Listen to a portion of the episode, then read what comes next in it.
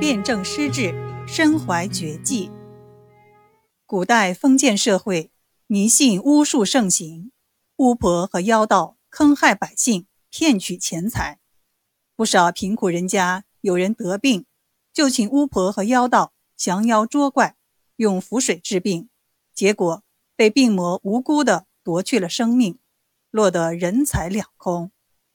张仲景对这些巫医妖道非常痛恨，每次遇到他们装神弄鬼、误人性命，他就出面干预，理直气壮地和他们争辩，并用医疗实效来驳斥巫术迷信。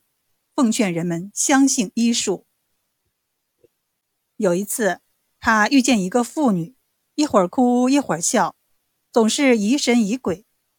病人家属相信巫婆，以为这是鬼怪缠身，要请巫婆为他驱邪。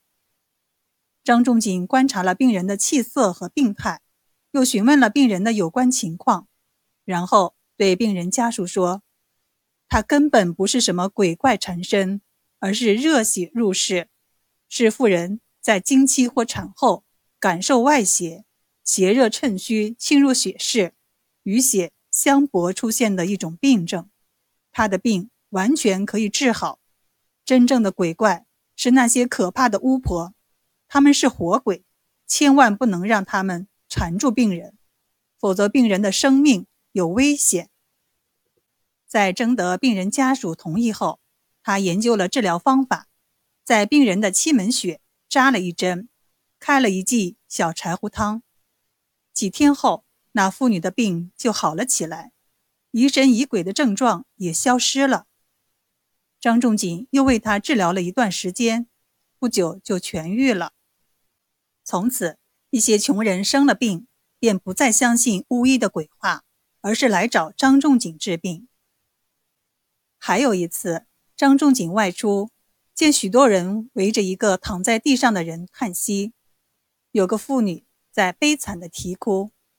他一打听，知道那人因家里穷得活不下去，就上吊自杀。被人们发现时，救下来已经不能动了。张仲景得知距上吊的时间不太长，便赶紧吩咐把那人放在床板上，用棉被为他保暖。同时叫了两个身强力壮的年轻人蹲在那人的旁边，一面按摩胸部，一面抓起双臂，一起一落地进行活动。张仲景自己则叉开双腿，蹲在床板上，用手掌抵住那人的腰部和腹部，随着手臂一起一落的动作，一松一压，不到半个时辰，那人竟然有了微弱的呼吸。张仲景叮嘱大家不要停止动作，继续做下去。又过了一会儿，那人终于清醒过来。这就是现在在急救中广泛使用的人工呼吸法。辨证施治也叫辨证论治，是中医学的专业术语。就是说，首先要运用各种诊断方法，辨别各种不同的症候，对病人的生理特点。以及时令节气、地区环境、生活习俗等因素进行综合分析，研究其治病的原因，然后确定恰当的治疗方法。中医看病都非常重视辨证施治，但在张仲景之前，尚未形成系统完整的一套临床方法。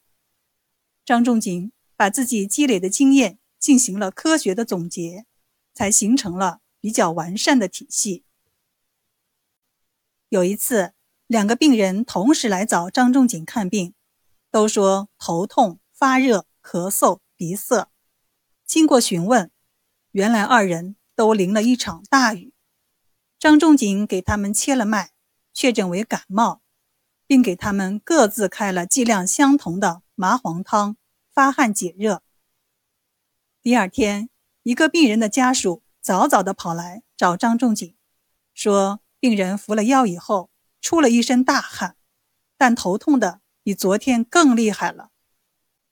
张仲景听后很纳闷，以为自己诊断有误，赶紧跑到另一个病人家里去探望。病人说服了药出了一身汗，病好了一大半儿。张仲景更觉得奇怪，为什么同样的病，服相同的药，疗效却不一样呢？他仔细回忆昨天诊治时的情景，猛然想起，在给第一个病人切脉时，病人手腕上有汗，脉也较弱，而第二个病人手腕上却无汗。他在诊断时忽略了这些差异。病人本来就有汗，再服下发汗的药，不就更加虚弱了吗？这样不但治不好病，反而会使病情加重。于是，他立即改变治疗方法，给病人重新开方抓药。结果，病人的病情很快便好转了。这件事给他留下了深刻的教训：同样是感冒，表征不同，治疗方法。也不应该相同。他认为各种治疗方法需要医生根据实际情况运用，不能一成不变。